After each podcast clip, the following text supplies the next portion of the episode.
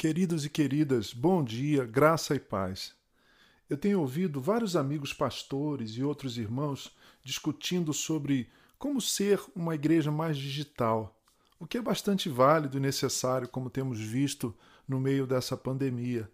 Nós damos graças a Deus pela tecnologia que estamos usando, que eu estou usando para gravar essa meditação e que você usa para ouvi-la no seu celular. Sim, nós estamos indo para frente nesse sentido.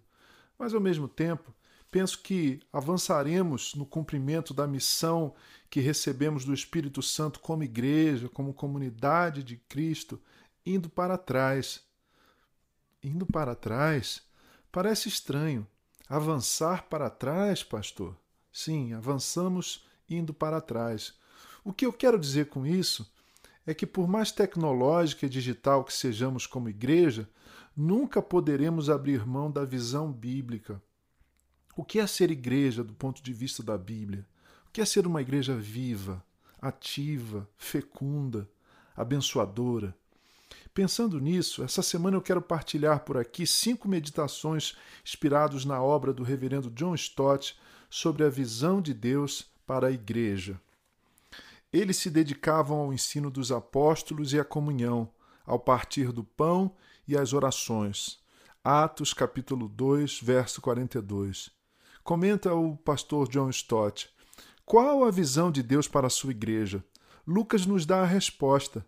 Depois de descrever os acontecimentos do dia de Pentecostes e de aplicar o ocorrido através do sermão de Pedro, um sermão, uma mensagem, uma pregação centralizada em Jesus, Lucas, no livro de Atos, nos apresenta as consequências do Pentecoste, do derramamento do Espírito Santo, dando-nos uma pequena amostra de uma igreja cheia do Espírito, lá em Jerusalém.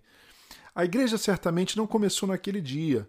É incorreto afirmar que a igreja nasceu no dia de Pentecostes, pois a igreja, como povo de Deus, já existia no mínimo há quatro mil anos, desde Abraão. O que aconteceu em Pentecostes foi que o remanescente do povo de Deus se tornou o corpo de Cristo cheio do Espírito Santo. Quais então são as marcas distintivas de uma igreja viva? Essa é a pergunta que o pastor Stott faz e que nós devemos fazer. O que nos torna uma igreja mais viva, mais ativa, mais fecunda e mais abençoadora nesse tempo que estamos vivendo? Para responder a esta pergunta, precisamos voltar ao início e examinar novamente a, a primeira igreja cristã em Jerusalém. Mas devemos ser realistas. Nós temos a tendência, eu e você, temos a tendência de idealizar a igreja primitiva. Você já deve ter ouvido essa expressão: ah, a igreja primitiva era tão diferente. Olhando, olhando para ela através de, de lentes coloridas, olhamos para ela com lentes coloridas, lentes que idealizam aquela primeira igreja. Falamos dela suspirando, como se não tivesse falhas, como se não fosse formado por gente pecadora, redimida, sim, mas pecadora.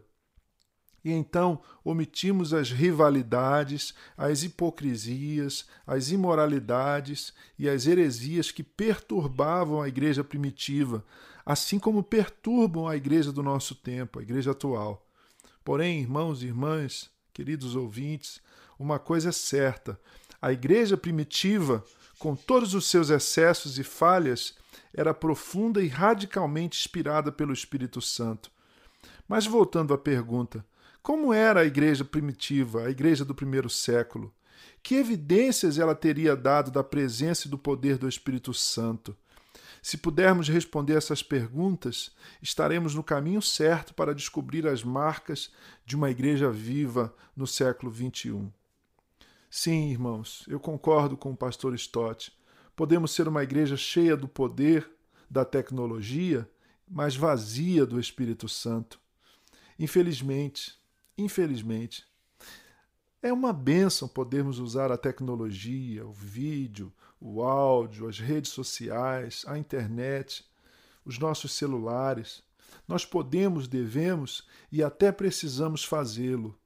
Mas se abrirmos mão dessa inspiração e dessa capacitação do Espírito Santo, não seremos a igreja viva, ativa, abençoada e abençoadora que esse tempo de pandemia e para além dele, para a pós-pandemia, exige de nós espera de nós. Medite nisso, pense nisso. Como era a primeira igreja, a igreja antiga, a igreja primitiva, era uma igreja formada por gente comum como eu e você, mas eles se dedicavam, um, ao ensino dos apóstolos, dois, à comunhão, três, ao partir do pão, quatro, às orações. Estavam juntos, viviam uma vida de comunhão, de adoração, de serviço, de simplicidade, no poder e na força do Espírito Santo.